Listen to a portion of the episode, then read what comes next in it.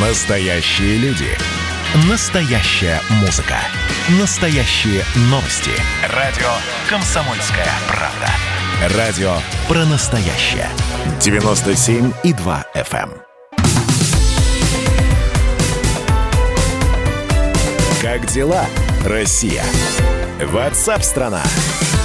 Продолжается прямой эфир радио «Комсомольская правда». Итак, про фейковую информацию. Э, За первые шесть месяцев 2021 года э, рост фейковой информации уже составил 50% по сравнению с прошлым годом. Я все-таки еще раз внимательно ознакомился э, с данными, которые предоставил, э, в общем-то, председатель рабочей группы по противодействию распространению недостоверной информации, общественному контролю и безопасности интернета Александр Малькевич. И все-таки, если мы берем 2020 год, количество фейковой информации за 100%, то сейчас ее уже по сравнению с предыдущим годом 150%. И это только, это только половина 2021 года.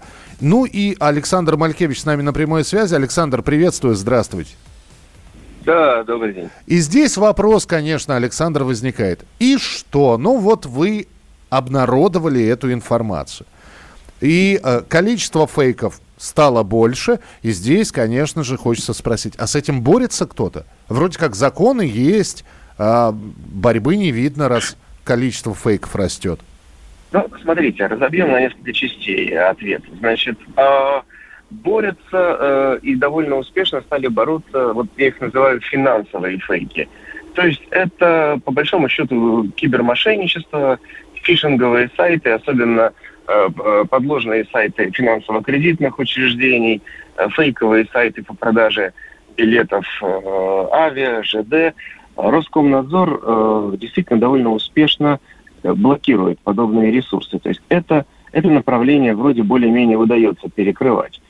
Хотя здесь возникают вопросы на самом деле к социальным сетям, к IT-корпорациям, к поисковикам, потому что, ну, ну наверное, можно было бы э, настроить свои алгоритмы, индексировать, присваивать вот эти вот верификационные синие галочки проверенным ресурсам, uh-huh. и, а у других там как-то там автоматически писать, что там э, есть риск определенный.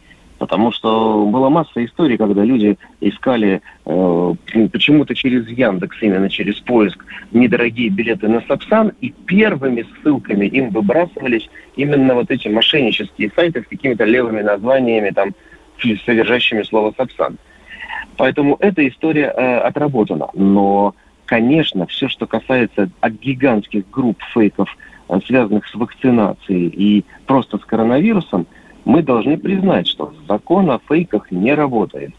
Как, как бы его там не ужесточали, э, ну, вот создатели фейков выходят сухими из воды. Распространителям иногда еще прилетало в прошлом году, а тем, кто все это вбрасывает, в том числе на огромную аудиторию в сотни тысяч, в миллионы, никаких последствий не испытывают. И на ваш справедливый самый первый вопрос, что типа вот, а что делать и в чем функция там той же рабочей группы нашей, мы их, во-первых, выявляем, эти фейки, диагностируем, да, мы проводим, организуем разные тренинги, образовательные программы для региональных журналистов, для общественных организаций, для избиркомов в части оперативного реагирования – но мы говорим, э, ну, властям, контролирующим структурам, ребята, посмотрите, у вас не работает эта система.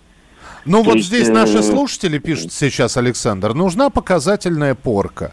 Поймать, поймать человека да. э, и вот показательно сказать, ребята, вот, он написал, я буквально вчера столкнулся с одной женщиной, э, скриншот передавался, причем по многим телеграм-каналам она написала, да что вы знаете про вакцинацию?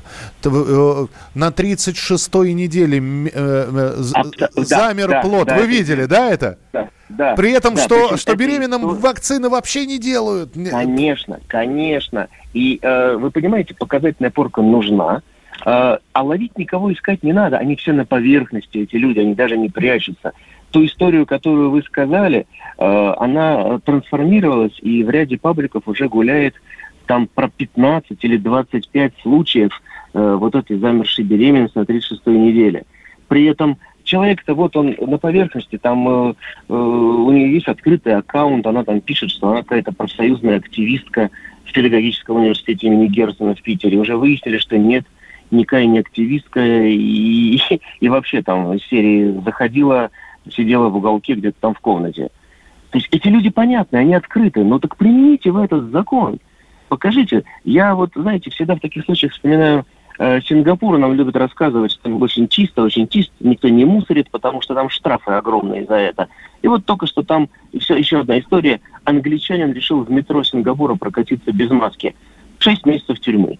Я не сторонник, так сказать, этих масочных историй, но просто вот он, э, работающий закон, вот он жестокий и работающий. Ну так вы сделаете несколько таких публичных историй, связанных с фейками, и, ну, может быть, пропадет э, желание там у отдельных персонажей э, хайповать на, на этом. Ну, как, как нам Саша говорили во дворе всегда, за свои слова нужно держать ответ. Да, абсолютно верно, абсолютно верно. Так что, э, ну, посмотрим. Спасибо большое за комментарий. Александр Малькевич, председатель рабочей группы по противодействию распространению недостоверной информации, общественному контролю и безопасности сети интернет. Э, это, кстати, вот то, о чем мы говорим э, с Александром Малькевичем, касается не только ковида. Вы не думайте, что нет, человек может высказать свое мнение, человек, но он не должен распространять откровенно ложную информацию ни про вакцинацию, ни э, свое мнение или чужое мнение, причем выдаваемое за э, как, какой-то факт. Это, это же вы помните, что, что бы ни случилось, какое бы событие там в России не происходило, я не буду вспоминать сейчас эти трагические страницы а, в истории нашей страны, но у нас и торговые центры э, горели, и теракты совершались, и все равно находился один человек, который говорил, а вот у меня знакомый водитель рассказывал о переполненных моргах. Ну вот и хотелось бы этого, значит, человека просто посмотреть ему в глаза и сказать, слушайте, ну вот давайте, Раз вы эту информацию о переполненных моргах распространяете, давайте, значит, нам имя этого водителя. Мы к водителю придем, спросим, откуда у него эта информация. И так далее и тому подобное. Но просто почему-то за слова перестали отвечать. А, наверное, надо сделать так, чтобы за слова отвечали.